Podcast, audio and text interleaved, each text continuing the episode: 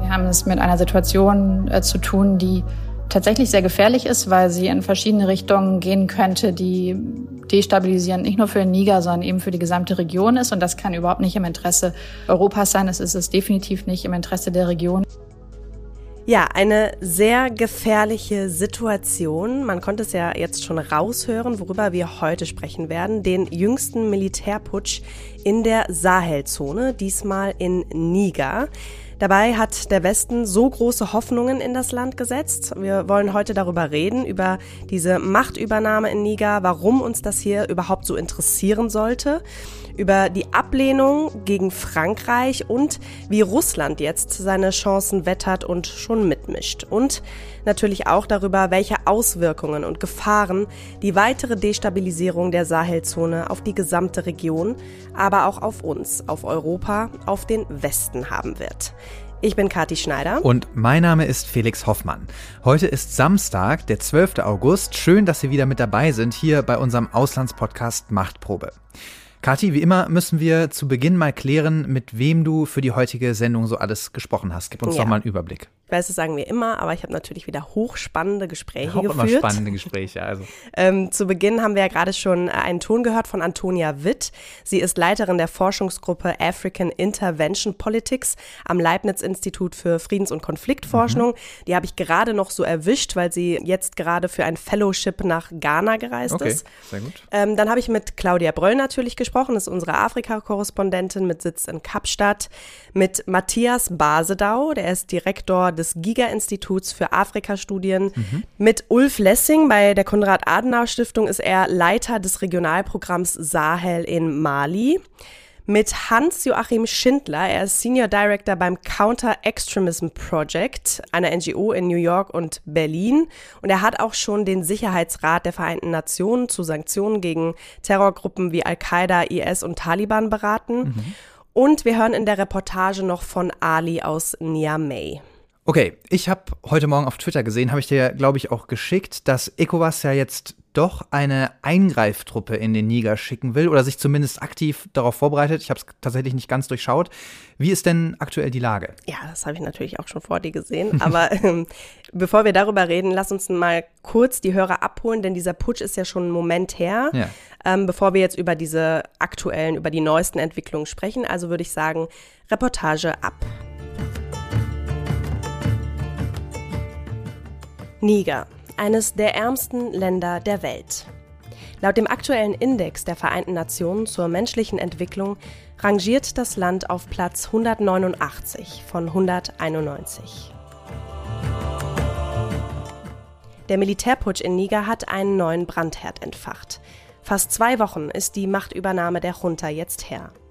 Am 26. Juli morgens kamen die ersten Nachrichten, dass die Zufahrt zum Präsidentenpalast blockiert wurde. Das hat schon für einige Aufregung gesorgt, aber es waren keine Schüsse zu hören, sodass also auch das Alltagsleben in Niamey wohl recht normal weitergelaufen ist. Und dann kamen aber doch schon relativ schnell die Nachrichten, dass der Präsident Mohamed Bazoum festgenommen wurde. Das sagt Claudia Bröll, unsere Korrespondentin für Afrika aus Kapstadt. Die Machtübernahme läuft weitgehend friedlich ab. In der Nacht zum 27. Juli halten beteiligte Soldaten eine Fernsehansprache. We, the Defense and Security Forces, meeting within the National Council for the Safeguard of the Homeland, have decided to put an end to the regime you know. Die Regierung ist gestürzt, die Macht in den Händen der Militärs. Bis heute wird der entmachtete Präsident Basum wohl zusammen mit seiner Frau und seinem Sohn von den Putschisten festgehalten. Zuletzt werden Sorgen um seinen Gesundheitszustand laut. In einem Beitrag für die Washington Post vor einer Woche schreibt Basum selbst als Geisel gehalten zu werden und er warnt vor schlimmen Folgen für sein Land und die gesamte Region. Zwar kommt es seit der Unabhängigkeit von Frankreich 1960 immer wieder zu Militärputschen im Land, mit dem aktuellen Staatsstreich haben viele aber nicht gerechnet. Ja, also dieser Putsch ist eigentlich völlig überraschend gekommen. Der Präsident schien eigentlich recht fest im Sattel zu sitzen. Frankreich, die Vereinigten Staaten, auch Deutschland hatten eigentlich großes Vertrauen, dass diese Regierung stabil ist. Offiziell verweisen die Putschisten auf die schlechte Sicherheitslage in Niger. Er hat aber ein persönliches Interesse den Ausschlag gegeben. Spekulationen zufolge hätte der Chef der Präsidentengarde unter Präsident Basum bald abgesetzt werden sollen. Omar Tiani heißt dieser Mann, der nun die Putschisten anführt und sich selbst zum Präsidenten der Übergangsregierung erklärt hat.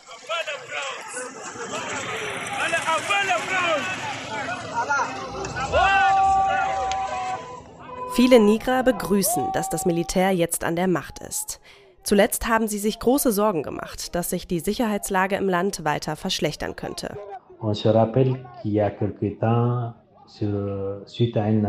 Wir erinnern uns, dass Präsident Bazoum vor einiger Zeit in einem Interview mit französischen Journalisten gesagt hat, die Terroristen seien besser bewaffnet als unsere Verteidigungs- und Sicherheitskräfte. Das war ein großer Schock für die Bevölkerung. Und auch für unsere Verteidigungs- und Sicherheitskräfte war es ein großer Schock. Und hinzu kam eine echte Verschlechterung der Sicherheitssituation.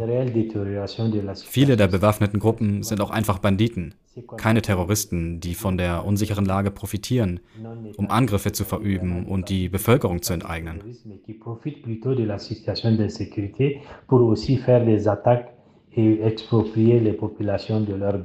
Das sagt Ali. Er ist Ingenieur und lebt in Nigers Hauptstadt Niamey. Nach westlicher Auffassung hat Präsident Basum sich dafür eingesetzt, die eigenen Truppen wieder besser auszurüsten. Die Bevölkerung aber habe schon unter seinem Vorgänger, Parteifreund Mahamadou Issoufou, einen Putsch erwartet, sagt Ali. Es gab Ungerechtigkeiten und eine sehr hohe Korruptionsrate. Auch die Armut hat in den letzten Jahren weiter zugenommen. Viele haben ihre Dörfer verlassen, weil es dort zu unsicher war. Der Zorn der Bevölkerung war sehr groß. Präsident Basum hat das Erbe einer Situation angetreten, die nicht gerade angenehm war, da sich die soziale Lage verschlechtert hatte.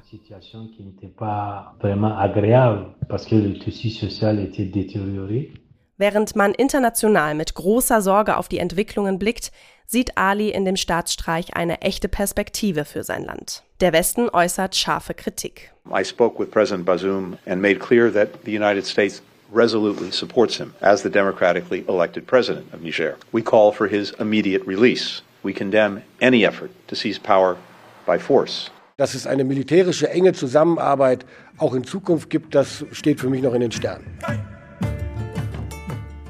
Für den Westen gilt Niger als letzter Stabilitätsanker in der Sahelzone und als letzter strategischer Partner im Kampf gegen dschihadistische Terroristen. Frankreich, die Vereinigten Staaten, die Mitglieder der UN-Friedensmission, also auch die Bundeswehr und Deutschland, haben eben große Hoffnungen auf Niger gesetzt und haben gedacht, dass sie von Niger aus den Abzug aus der Sahelregion organisieren könnten. Das trifft für die Bundeswehr zu. Frankreich wollte dort einen Stützpunkt aufbauen. Also Niger hat eine Schlüsselrolle gespielt für die westlichen Staaten, nachdem sie aus Mali und aus Burkina Faso abziehen mussten. Erste Gesprächsversuche einer Delegation der westafrikanischen Wirtschaftsgemeinschaft ECOWAS und der stellvertretenden US-Außenministerin scheitern. Der neue Machthaber Tiani ist gar nicht erst zu sprechen.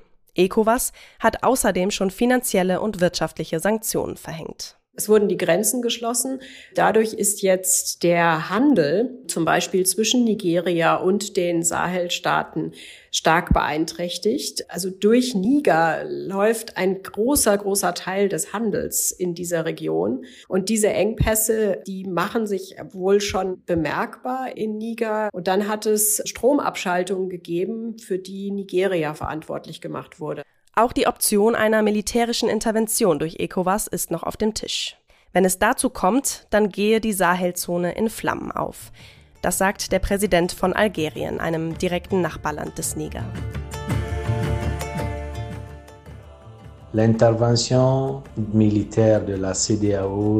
Die militärische Intervention der ECOWAS ist für uns noch nicht einmal ein Thema denn sie sind gar nicht in der Lage, militärisch zu intervenieren. Und ich denke, dass der Militärputsch in Niger eine interne Angelegenheit ist. Wir müssen das unter uns ausmachen, denn es ist das, was wir erleben. Es betrifft uns und hat nichts mit anderen Ländern zu tun. Wir werden versuchen, all unsere Probleme selbst zu lösen.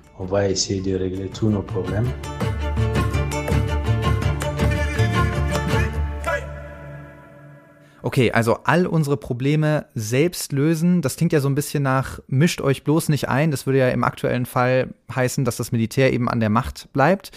Das ist aus internationaler, aus unserer Sicht ja bitter, denn es ist die nächste demokratische Regierung, die in der Sahelzone stürzt. Bevor wir über das mögliche Szenario einer Militärintervention durch ECOWAS sprechen, müssen wir vielleicht aber noch mal klären, wer ist das überhaupt und was machen die? Ganz genau, denn wir werden ja heute öfter oder jetzt in den nächsten Minuten öfter von ECOWAS hören.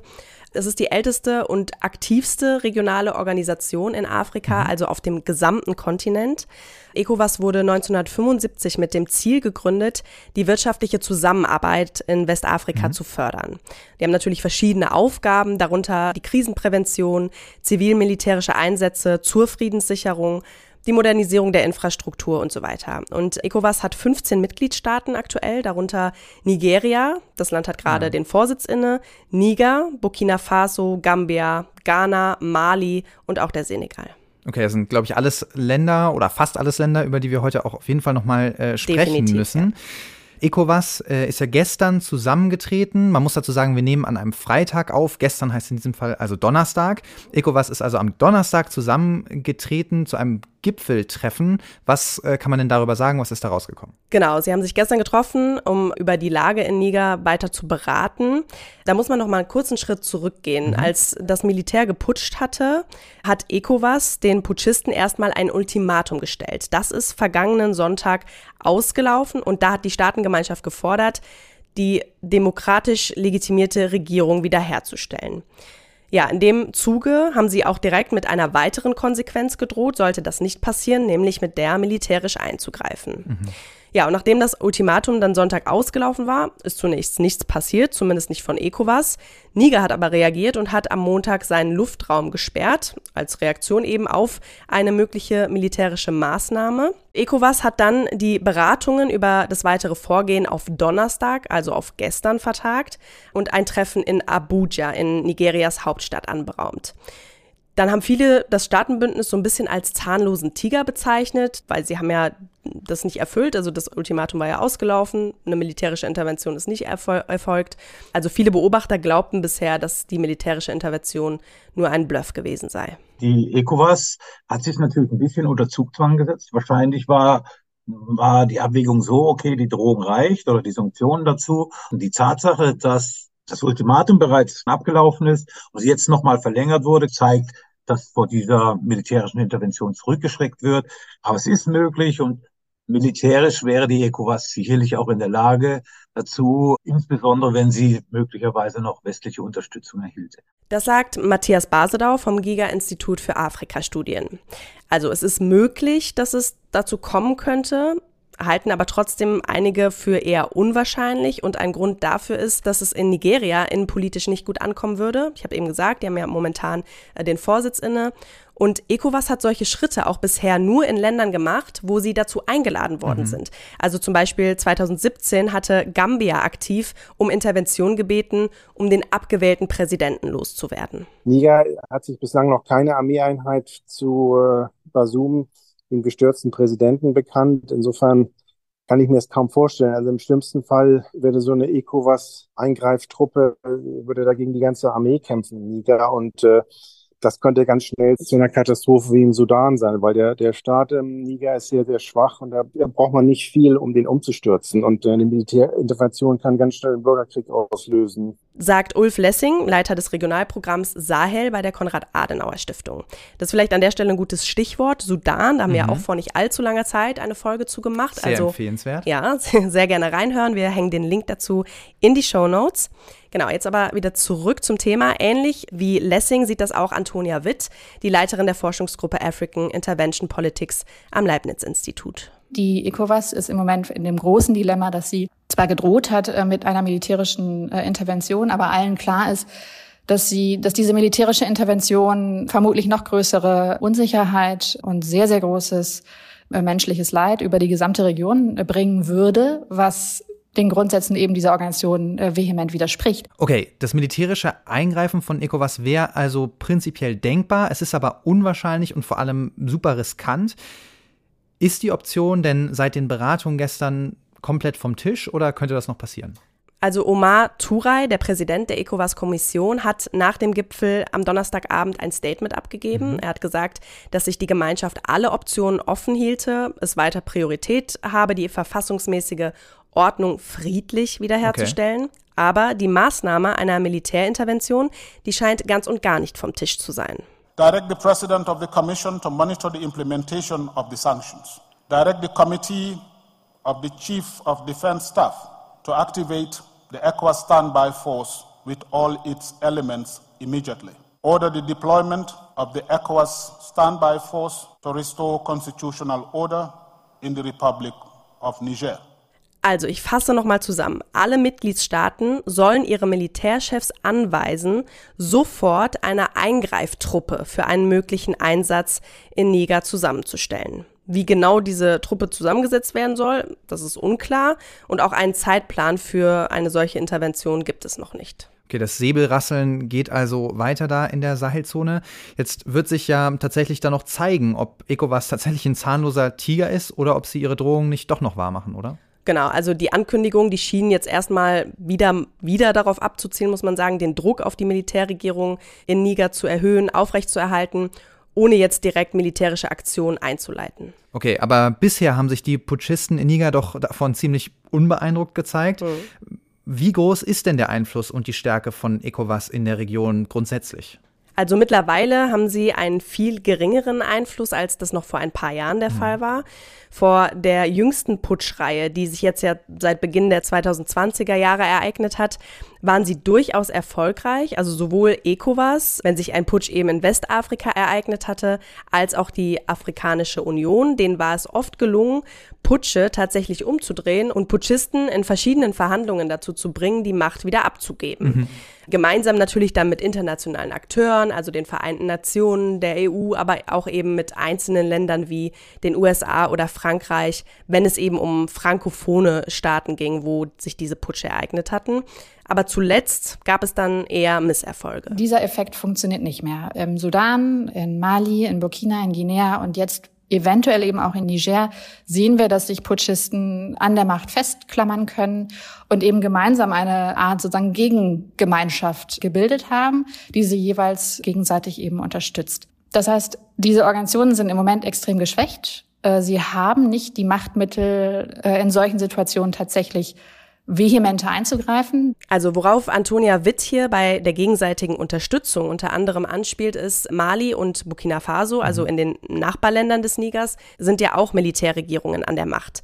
Die haben sich natürlich sofort an die Seite der Putschisten in Niger gestellt und ihnen auch Rückendeckung mhm. gegeben. In einer gemeinsamen Erklärung haben sie nämlich mitgeteilt, dass jede militärische Intervention in Niger einer Kriegserklärung gegen Burkina Faso und Mali gleichkommen ja. würde.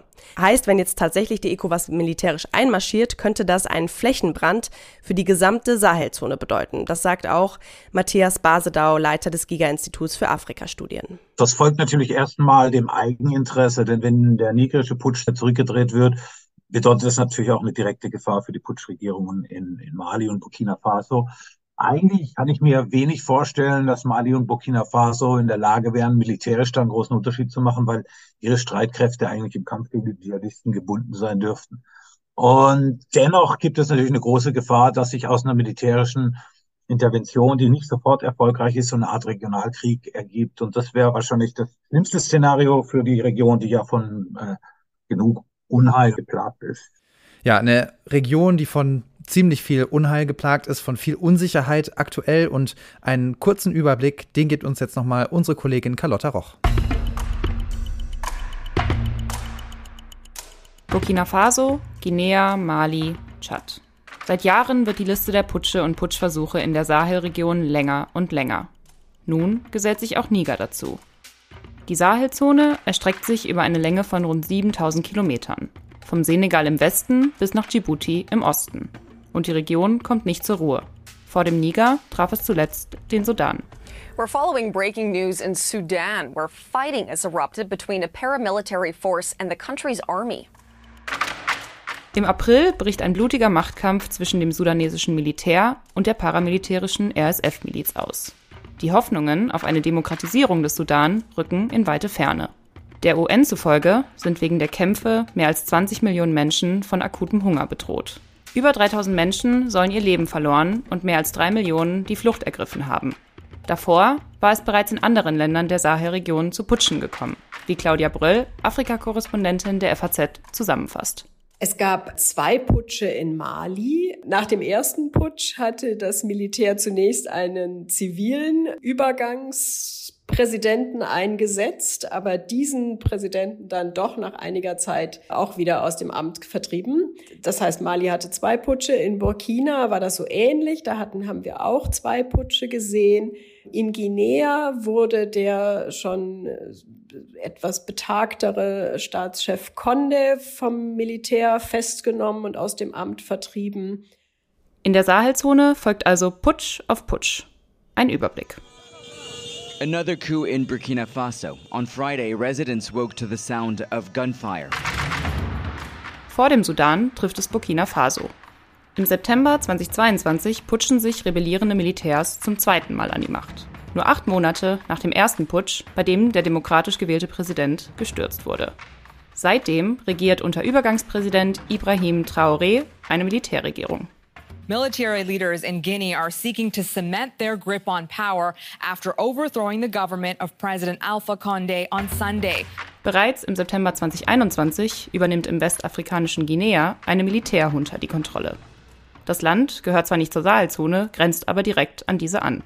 Der damalige Präsident, Alpha Condé, wird aus dem Amt gejagt.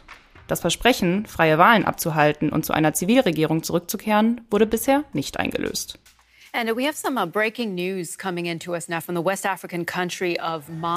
Im westafrikanischen Mali hat offenbar das Militär geputscht und die Macht übernommen. Kurz zuvor wird auch im Nachbarland Mali geputscht. Zum dritten Mal seit 2012. Seit dem jüngsten Staatsstreich im Mai 2021 wird das Land von einer militärischen Übergangsregierung geführt. Ende 2023 wird die UN-Friedensmission in Mali mit etwa 12.000 Blauhelmsoldaten auf Wunsch der Militärregierung vorzeitig beendet. An der Mission ist auch die Bundeswehr beteiligt. Alle drei Länder, Burkina Faso, Guinea und Mali, unterstützen den Putsch in Niger. In the Central African Republic of Chad, the army there says President Idris Deby has died just one day after he was declared the winner of elections that secured him a sixth term in office. Den Anfang macht im April 2021 der Tschad. Kein Putsch, aber auch keine demokratische Staatsübernahme. Offiziellen Angaben zufolge stirbt der Staatschef Idris Deby bei Kämpfen mit Rebellen. Viele vermuten jedoch einen Staatsstreich. Nach seinem Tod wird sein Sohn zum Präsidenten des militärischen Übergangsrates ernannt. Auch im Tschad ist die Rückkehr zu demokratischen Wahlen bisher nicht erfolgt. Von den politischen Unruhen in der Sahelzone profitieren vor allem islamistische Terrorgruppen, die weite Teile der Sahelzone bereits seit Jahren unsicher machen. Die Befürchtung ist nun, dass sich der dschihadistische Terror weiter ausbreitet. Okay, wir haben es gehört. Mit dem Putsch in Niger wird die Sahelzone weiter destabilisiert. Was hat es denn jetzt für einen Einfluss auf die lokalen Terrorgruppen? Was kann man dazu sagen? Also man muss sagen, der Einfluss darauf ist sehr signifikant. Westafrika und die Sahelzone sind ja momentan das Epizentrum des islamistischen Terrorismus. Mhm. Ähm, um das mal kurz zu erklären, es gibt hier drei große Ableger. Eine Al-Qaida-Koalition, die sich 2017 formiert hat aus verschiedenen lokalen Al-Qaida-Ablegern. Die nennt sich Jinnim. Mhm. Also die Bewegung für den Schutz des Islam und der Muslime haben die sich auf die Fahne geschrieben sozusagen. Und dann sind zwei Ableger des Islamischen Staats in der Region aktiv. Der Islamische Staat Westafrika-Provinz, der hauptsächlich in Nigeria auftaucht, also direkt auch an der Grenze zu Niger. Und der Islamische Staat Greater Sahara, der in Gebieten in Mali, Burkina Faso, aber auch an der Grenze zu Niger aktiv ist. Wir haben hier die größten zahlenmäßig, aber auch was die Kontrolle der Gebiete angeht, Terrorgruppen weltweit im Moment was das angeht. Und jedes weitere Land, das destabilisiert. Und der Niger war ja tatsächlich das neue Standbein, sowohl der französischen als auch der amerikanischen als auch der europäischen Terrorismusabwehrbemühungen in der Region.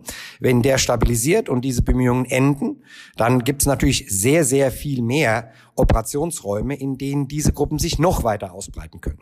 Das sagt der Terrorexperte Hans-Jakob Schindler. Und diesen dschihadistischen Terrorgruppen und wie die sich interne Konflikte, ethnische Konflikte zunutze machen. Ich glaube, da, dazu könnten wir eine ganze Sendung ja. mal machen.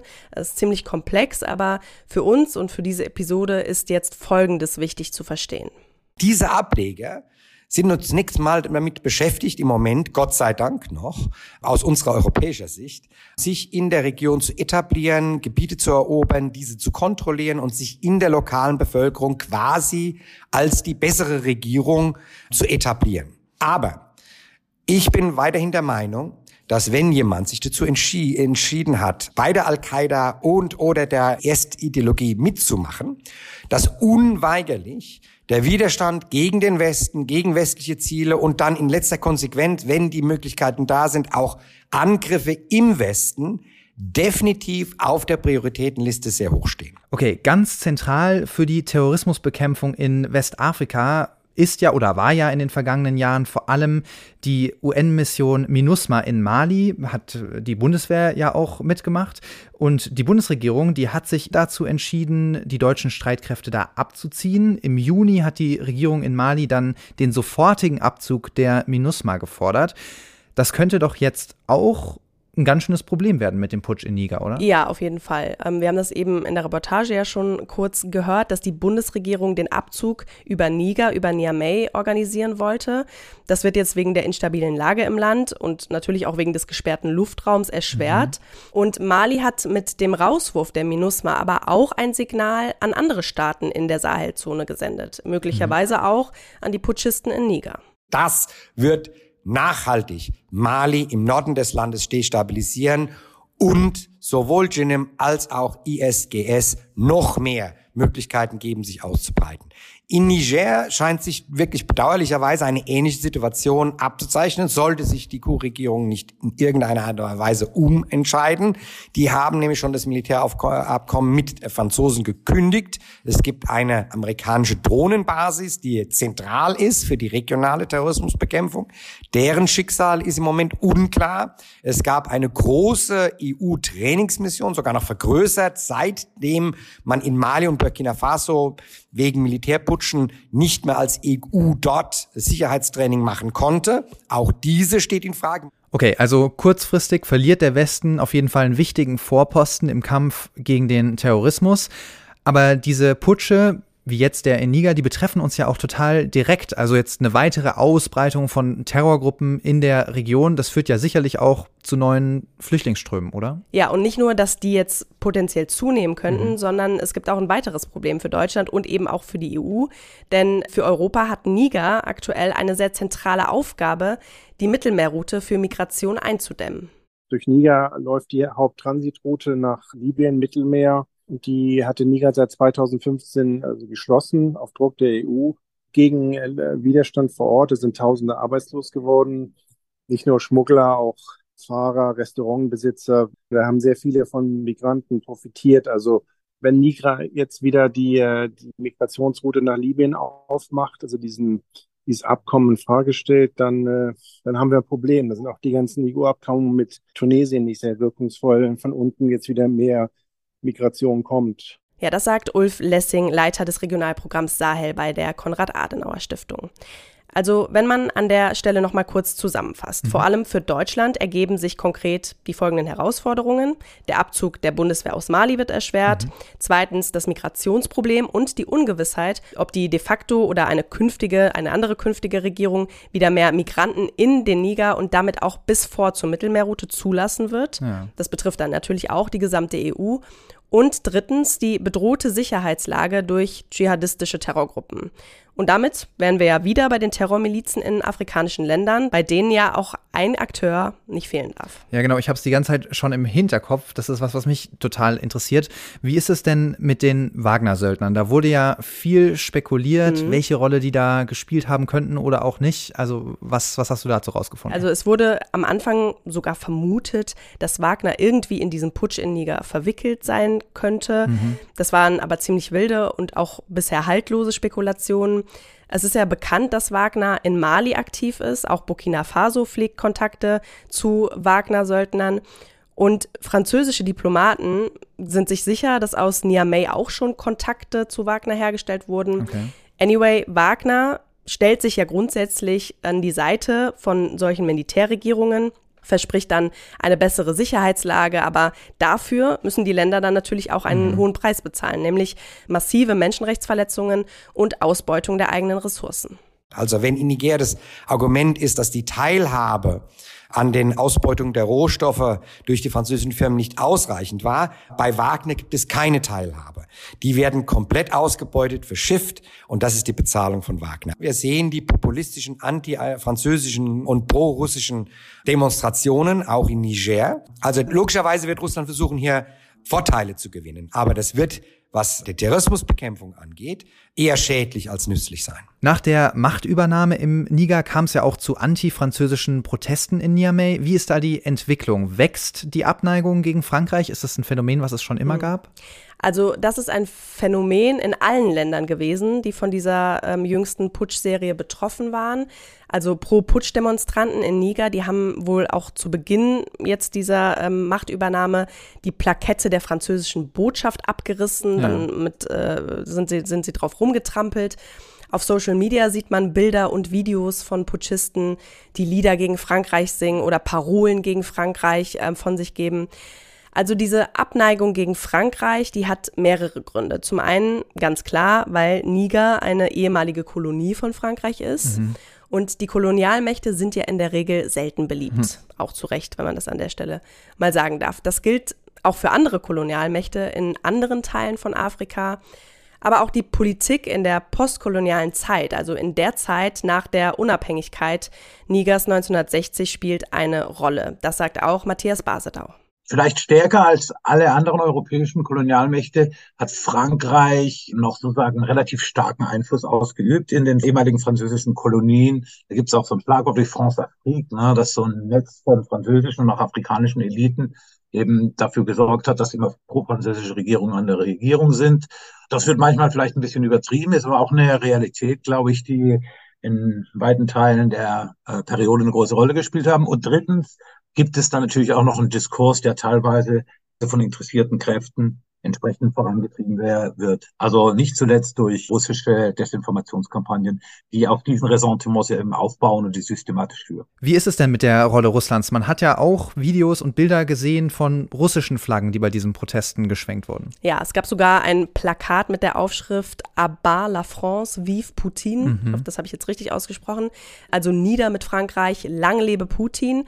Ja, und diese Art von russischer Propaganda und auch Desinformationskampagnen, die kennen wir ja schon aus anderen Ländern und es geht ja auch noch weiter bis in die sozialen Netzwerke mhm. rein.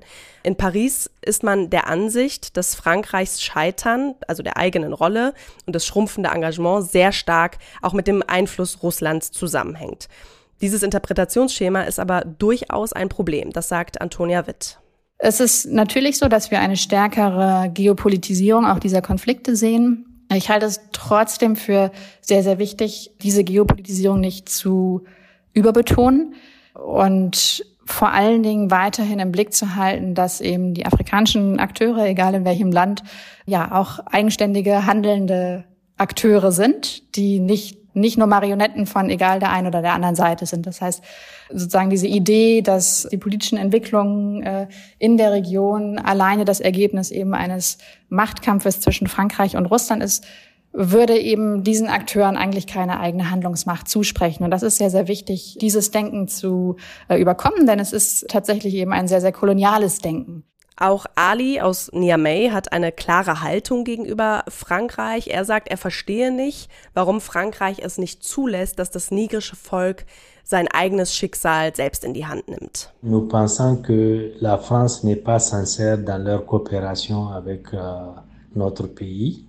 Wir glauben, dass Frankreich in seiner Zusammenarbeit mit unserem Land nicht aufrichtig ist. Und ich kann Ihnen sagen, dass ich Ihnen hier in Niger keine wirklich echte Investition Frankreichs zeigen kann. Vor allem nicht in letzter Zeit. Wir können Ihnen heute nicht einen Beitrag Frankreichs zur Infrastruktur zeigen. Okay, Frankreich verliert also weiter an Einfluss in der Sahelzone.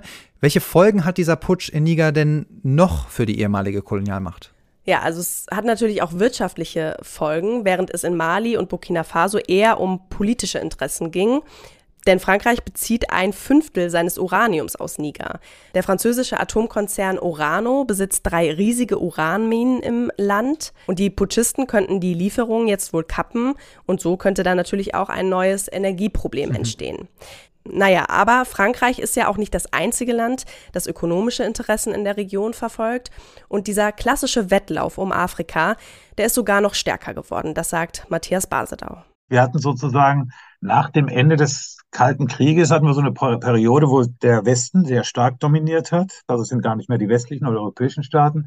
Und es gibt auch viele andere Akteure, die eine relativ bedeutende Rolle spielen, die nicht so bekannt sind. Also insbesondere Länder aus dem Nahen und Mittleren Osten, also Golfstaaten, Saudi-Arabien, auch Katar, teilweise auch solche Länder wie Vereinigte Arabische Emirate. Auch die Türkei hat eine Afrikapolitik, die, die relevant ist. Und eigentlich ist es ja mal eine gute Neuigkeit für Afrika, denn die Regierungen können sich ihre Partner viel mehr aussuchen. Und wir reden ja immer so gerne von Augenhöhe. Ja, das Problem dabei ist eben nur, autokratische Regierungen, die könnten diese Macht dann ausnutzen, um sich gegenseitig zu unterstützen, ohne eben Rücksicht auf Menschenrechte zu nehmen, ohne das Wohlergehen ihrer Bürger zu bedenken. Und der Westen, der steht da ja dann auch vor einem Dilemma. Man will ja nicht mit Autokratien zusammenarbeiten, einerseits. Hm. Andererseits sind Russland und China natürlich direkt zur Stelle, wenn der Westen kein Interesse hat. Ja. Was soll sich denn aber konkret an der Zusammenarbeit des Westens mit afrikanischen Staaten, jetzt insbesondere mal mit Blick auf die instabile Sahelzone, ändern? Was müssen wir anders machen?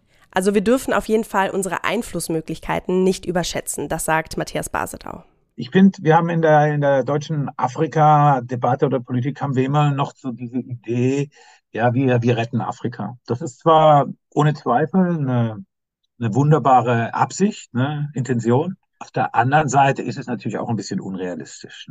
Am deutschen Wesen wird Afrika nicht genesen können. Dazu haben wir nicht die Mittel und es ist auch nicht so ohne weiteres möglich, von außen einzuwirken, dass sich alles zum Guten wendet. Mit Blick auf die aktuelle Situation in Niger und in Sahel ist es wichtig, zurückhaltend zu reagieren, mhm. weil klar ist, dass es sehr viel Misstrauen gegenüber externen Akteuren gibt. Deswegen ist es ganz wichtig, jetzt diplomatisch sozusagen auch nicht mit großen Forderungen anzukommen, sondern zu schauen, welche politischen Kräfte unterstützt werden können, aber auch welche regionalen zum Beispiel eben unterstützt werden müssten. Ich denke, in dem Fall ist es für die Europäische Union, für ihre weitere Zukunft in der Region ganz, ganz wichtig, unabhängig von Frankreich zu werden. Natürlich ist es nur bedingt möglich, weil Frankreich ein Mitgliedstaat der Europäischen Union ist, aber wir haben es in der Geschichte der Europäischen Union in dieser Region einfach gesehen, dass sie enorm von Frankreich dominiert wurde und auch lokal tatsächlich sehr, sehr häufig als französische Europäische Union angesehen wurde. Das heißt, wenn wir, wenn wir sagen, ja, über Zukunftsszenarien reden, ist das ganz, ganz wichtig, eine europäische Perspektive, eine europäische Politik aufzubauen, die nicht, nicht von Frankreich und nicht alleine von den Interessen von Frankreich dominiert ist. Okay, und wie das genau gehen soll, das ist eins der Themen, das wir jetzt besprechen mit unserem Kollegen Klaus-Dieter Frankenberger. Das große Ganze mit dem ehemaligen FAZ-Auslandschef Klaus-Dieter Frankenberger. Jetzt ist er hier bei uns im Studio. Herzlich willkommen, Herr Frankenberger. Hallo, Herr Frankenberger. Ich freue mich, bei Ihnen zu sein. Herr Frankenberger, in Ihrer Zeit hier bei der FAZ als Chef der Auslandsberichterstattung, wie hat sich denn da die Wahrnehmung des afrikanischen Kontinents und auch die Berichterstattung darüber geändert mit der Zeit? Man hatte, wenn man ehrlich ist, früher oft diesen, die Perspektive des Katastrophenjournalismus, weil viel Schlimmes passiert ist, war das ähm, immer im Vordergrund. Denken Sie an den sogenannten Dritten Weltkrieg im Kongo.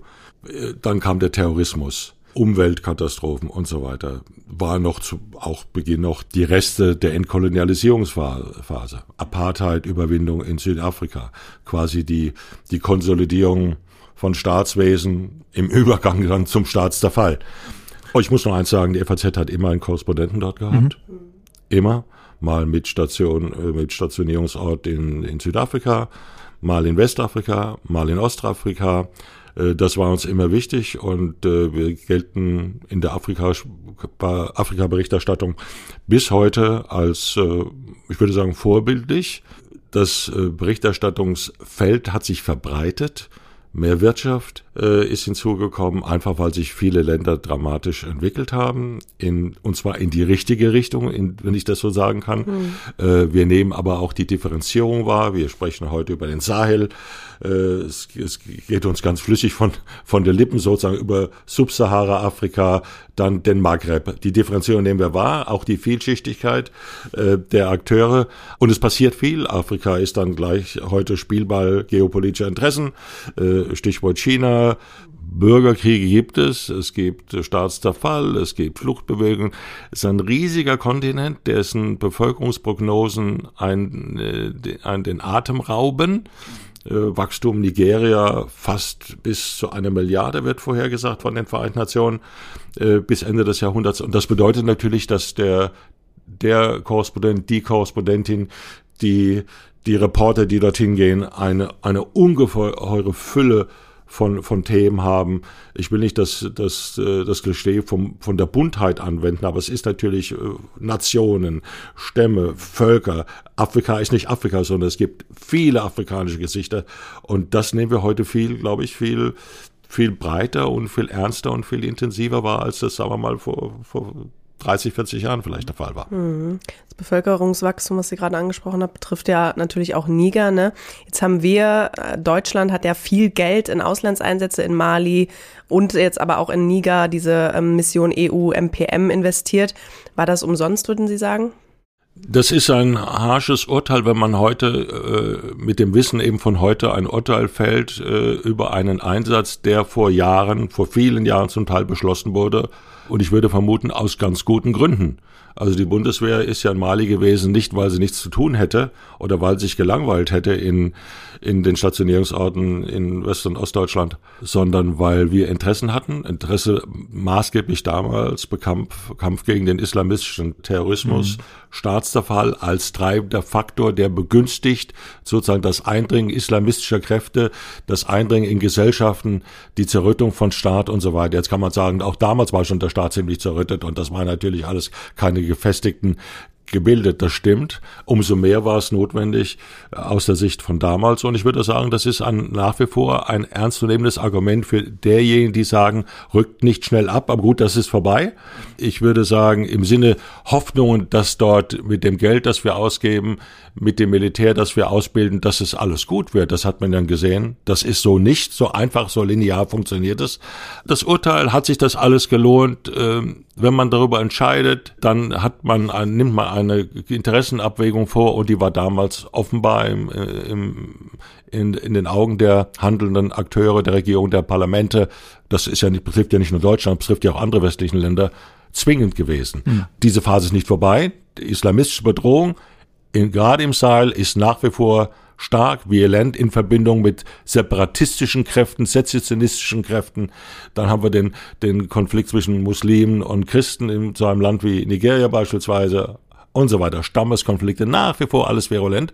Und wenn man versucht, etwas zu tun, etwas einzudämmen, weil wir nämlich letzten Endes von dem Überschwappen dieser Konflikte betroffen sind, ist das für mich zunächst kein Ausschlusskriterium. Ja, die Auslandseinsätze der Bundeswehr waren ja jetzt nicht gerade von Erfolg, Erfolg geprägt. Wir haben gerade darüber gesprochen. Mali, jetzt ähm, Niger, da scheinen die Politiker und Beobachter ja doch überrascht vom bösen Ende. Wie kann denn die Lageeinschätzung der Bundesregierung bei solchen Auslandseinsätzen realistischer werden? Wir sind auch in Afghanistan. Jedenfalls hat das die Politik nachher so gesagt überrascht worden von dem, was da passiert. Ich glaube das nicht. Ich glaube, dass beispielsweise Teile der Bundeswehr, jedenfalls die dort stationierten Teile der, der Diplomaten und Teile auch des, des Nachrichtendienstes, die Leute, die dort vor Ort sind, realistische Einschätzungen abgegeben haben über die Fragilität der Lage, wie porös das Militär ist, der, der Wankelmut in der, in der Loyalität zur Regierung, zu feindseligen Kräften und so weiter. Das war da. Man muss es nur zur Kenntnis nehmen und dann in die eigene Beurteilung einfließen lassen, also seitens der kompletten Regierung dann, dann die richtigen Schlüsse daraus ziehen. Müssen wir rausgehen? Müssen wir mehr machen? Sollen wir uns äh, nur in einigen Landesteilen aufhalten? Welche Akteure in dem Land, Stichwort Niger, sollen wir unterstützen? Wenn quasi wie in Mali, äh, sagen wir mal, die Leute, die wir versucht haben, an westliche Militärstandards heranzuführen, wenn die dann die Putschisten sind und das gleich zweimal, ist es natürlich auch wirklich kein Ruhmesblatt. Frage, na, dennoch, zehn Jahre zurückgegangen, acht Jahre zurückgegangen, gab es eine andere Wahl, wenn man nun mal da ist. Man muss mit den Leuten äh, zusammenarbeiten, die man dort vorfindet. Schließlich sind wir keine Okkupationstruppe, sondern über UN, über EU haben wir Ausbildungsprogramme, mhm. zum Teil Einsätze gegen gegen äh, Terrorismus und so weiter. Das ist schwer. Man muss sich eine ehrliche, man muss immer eine ehrliche Einschätzung glaube ich, geben und nicht, sich nichts beschönigen, sich nichts in die Tasche lügen oder auch ganz bewusst, äh, man darf nicht wegsehen, ehrlich gesagt. Ne? Das ja. ist ja das, die Lektion, die man, die man in Afghanistan gelernt hat. Es gab ja sehr skeptische Einschätzungen. Es gab Einschätzungen, die gesagt haben, das ist vielleicht richtig, das andere ist möglicherweise kontraproduktiv und wir können die afghanische Armee nicht einschätzen. Wir können sozusagen die Korruption, nichts gegen die Korruption machen. Wir können nichts gegen den, den ausufernden, wuchernden äh, Rauschgiftanbau machen. Das heißt nicht, dass man jetzt rausgehen muss, aber man muss das dann anders beurteilen, möglicherweise mhm. das eigene Streitkräftedispositiv und was man überhaupt sich für Ziele setzt bei solchem Aus Auslasseinsatz. Jetzt haben wir, wir haben, ich habe das Thema, äh, das Stichwort Terrorismusbekämpfung mehrfach genannt. Jetzt haben wir die letzten Jahre ja auch äh, Staatenstabilisierung. Warum? Weil diese Länder, der Sahel, die große Tra äh, Migrationsroute ist, Transitländer mhm. zum Mittelmeer. Mhm. In ebenso fragile Länder. Libyen und, und Tunesien. Also wir machen das aus einem bestimmten Grund und nicht sozusagen, um dort äh, Kurse in Staatsbürgerkunde zu halten. Das kann man auch machen, aber das ist nicht das Interesse, warum wir tausend Soldaten, die Bundesregierung, die verschiedenen Bundesregierungen in einen Auslandseinsatz, in ein Terrain schicken, das nicht nur feindselig ist im topografischen, klimatischen Sinne, sondern auch sehr unruhig und von uns kulturell nicht leicht zu durchblicken ist. Hm. Ja, Sie haben zu Beginn unseres Gesprächs schon erwähnt, dass der Blick auf den afrikanischen Kontinent ja oft geprägt ist von Armut und, und Krise. Jetzt hat uns ein Interviewpartner in der Sendung heute gesagt, es gehe in der deutschen Afrika-Debatte und Politik immer noch um die Idee, dass wir im Westen Afrika ja retten müssten.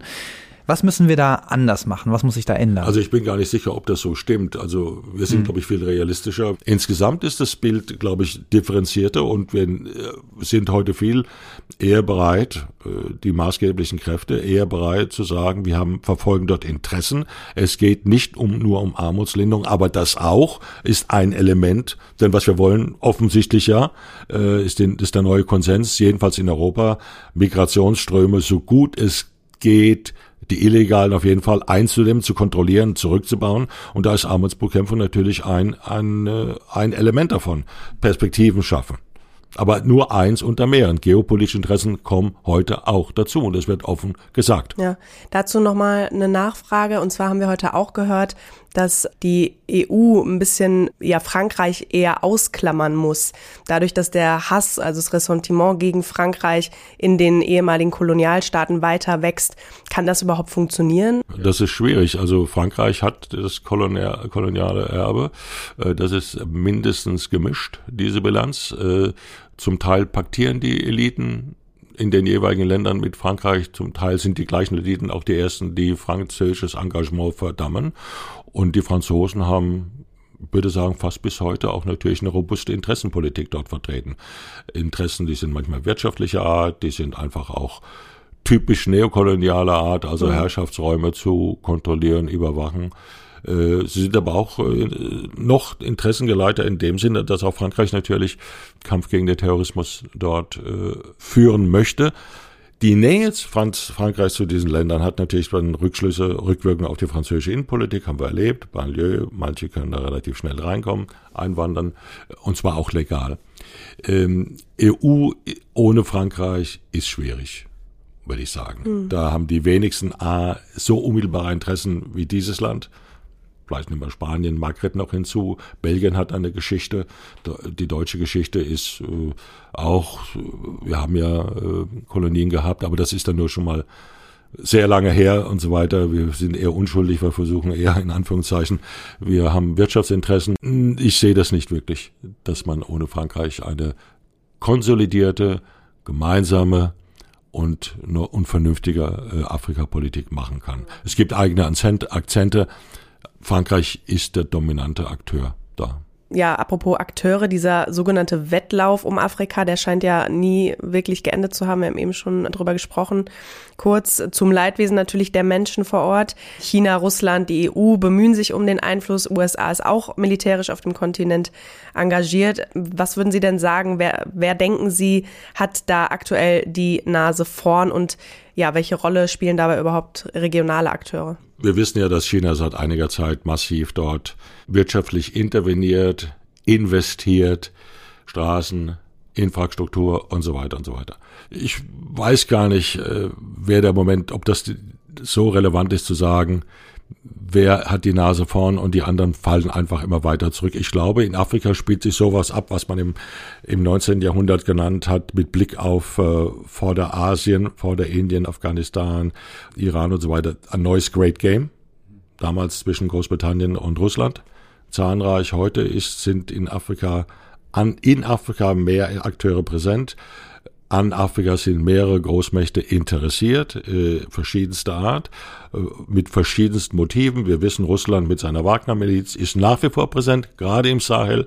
Amerika hat, Sie haben es erwähnt, in vielen Ländern Kasernen, hätte ich fast gesagt, jedenfalls hat es militärisches Personal, weitestgehend unter dem Stichwort Antiterror. Äh, wir sind in die europäische Länder wirtschaftlich interessiert. Heute ist das Thema Migration fast überragend. Denken Sie an die jüngste Initiative äh, gegenüber Tunesien, Italien, massiv, nach wie vor an Ressourcenausbeutung interessiert. Die Größe von Afrika, die Wachstumsperspektiven an Afrikas im Sinne von Bevölkerungszunahme sind so gigantisch, dass man diesen Kontinent überhaupt nicht ignorieren kann. Wir schon gar nicht als sozusagen als die Nordküste des Mittelmeers. Und der, der Südanrainer ist eben Afrika. Joschka Fischer hat mal gesagt, in Afrika gibt's viele schwarze Löcher. Und deswegen dürfen wir den nicht ignorieren, weil da steigen dunkle Dämpfer auf, also Krisenpotenzial hat darauf abgehoben. Es gibt Krisenpotenzial, es gibt ungeheures Entwicklungspotenzial. Viele Städte sehen so modern aus, wie man sich, wie die meisten Leute das hier sich nicht vorstellen können. Mhm. Neben den unglaublich großen Slums und so weiter, die es gibt. Aber es ist vielfältig. Afrika hinkt aber in allen Standards, vor allem wirtschaftlicher Entwicklung, technologischer Entwicklung, weit zurück. Aber so das Afrika, das, wo, wo ich quasi mit groß geworden bin, das gibt's nicht mehr. Ein wichtiger regionaler Akteur ist ja auch Südafrika. Wir haben es schon mehrfach erwähnt. Dort soll jetzt vom 22. bis 24. August der BRICS-Gipfel stattfinden. Und mittlerweile wollen ja viele verschiedene Länder tatsächlich diesem Bündnis beitreten. Es gibt auch Gespräche über eine eigene BRICS-Währung, die zuletzt an Fahrt aufgenommen haben. Es sieht ja so ein bisschen so aus, als ob BRICS eben eine neue, eine aktivere Rolle für sich selber sucht. Wo geht denn da die Reise hin und für wie stark halten Sie dieses Bündnis aktuell? Also dieses Bündnis, äh, das sozusagen die Chiffre geworden ist für, was man jetzt neudeutsch sagt, globaler Süden, halte ich immer noch für ein bisschen übertrieben. Das war übertrieben, als es erfunden wurde. Da, hat, da haben ein paar Leute äh, sozusagen sich Einladungen zu, zu großen Konferenzen gebracht. Das war übertrieben äh, in der Erwartung als Südafrika-Beitrag. Wer ist BRICS?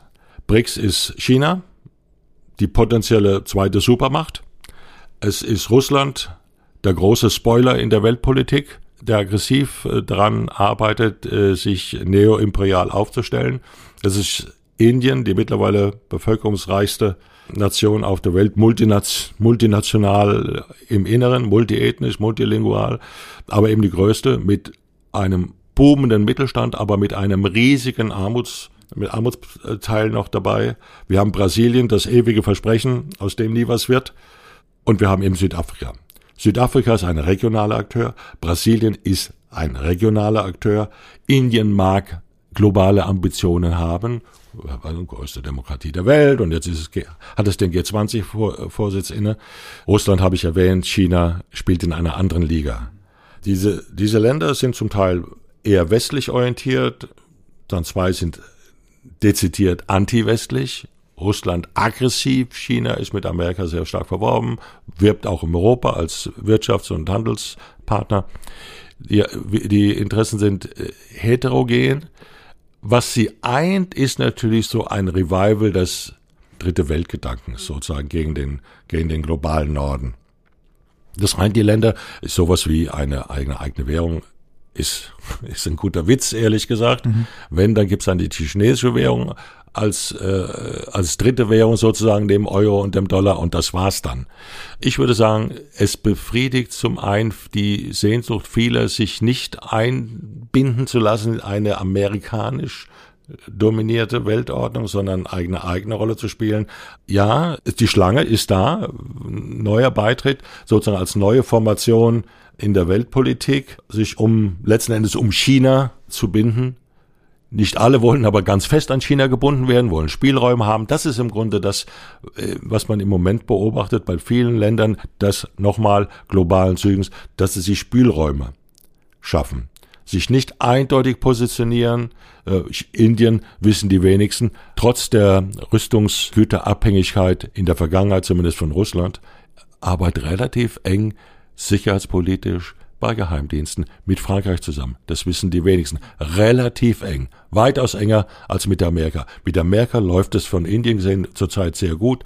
Wird eine sehr enge Kooperation. Ne? Also, da kann man nicht sagen, sie kaufen russisches Öl hintertreiben unsere Sanktionen. Das stimmt. Auf der einen Seite, auf der anderen Seite immer enger an Amerika. Indien ist letzten Endes auf dem Weg Richtung Westen. Mhm. Gilt für Südafrika letzten Endes. Auch wenn sie merken, also den Herrn Lavrov, den russischen Außenminister einzuladen, bringt auch nicht so viel, außer vielleicht so in alte, in der alten Drittwelt anti, anti-westlichen Mythologie gibt es vielleicht noch ein paar Leute, die das äh, gut finden. In der Sache bringt ihnen das nicht viel. In der Sache bringt es nicht viel. Die Sache heißt sozusagen wirtschaftliche Modernisierung auf Teufel komm raus, weil eben die, die Länder wachsen. Einbettung in einen großen Weltmarkt, technologisches Aufholen, was knapper wird übrigens die ganzen technologischen Entwicklungen, die wir zurzeit er erleben, äh, Stichwort äh, künstliche Intelligenz, vollziehen sich alle im alten Westen und diese Länder werden noch mehr abgehängt. Also da schließt sich keine Luft. Was man machen kann, ist also ein bisschen als Pressure Group auftreten und das wirkt. Wir reden darüber. Es hat Resonanz. Aber die Dominanz von China in dieser Gruppe kann man nicht gar nicht groß genug bewerten. Ja. Alles klar, wir werden bestimmt reden über die Ergebnisse dieses BRICS-Gipfels. Genau. Vielen, vielen Dank, Herr Frankenberger. Danke, Herr Frankenberger. Ich danke Ihnen. Ja, das war unsere heutige Folge von FAZ Machtprobe zu Niger, dem Sahel. Also wir merken, da steckt sehr viel drin. Äh, wir werden sicher noch mal über das ein oder andere zu reden haben. Vielen Dank aber erstmal, dass Sie heute mit dabei waren.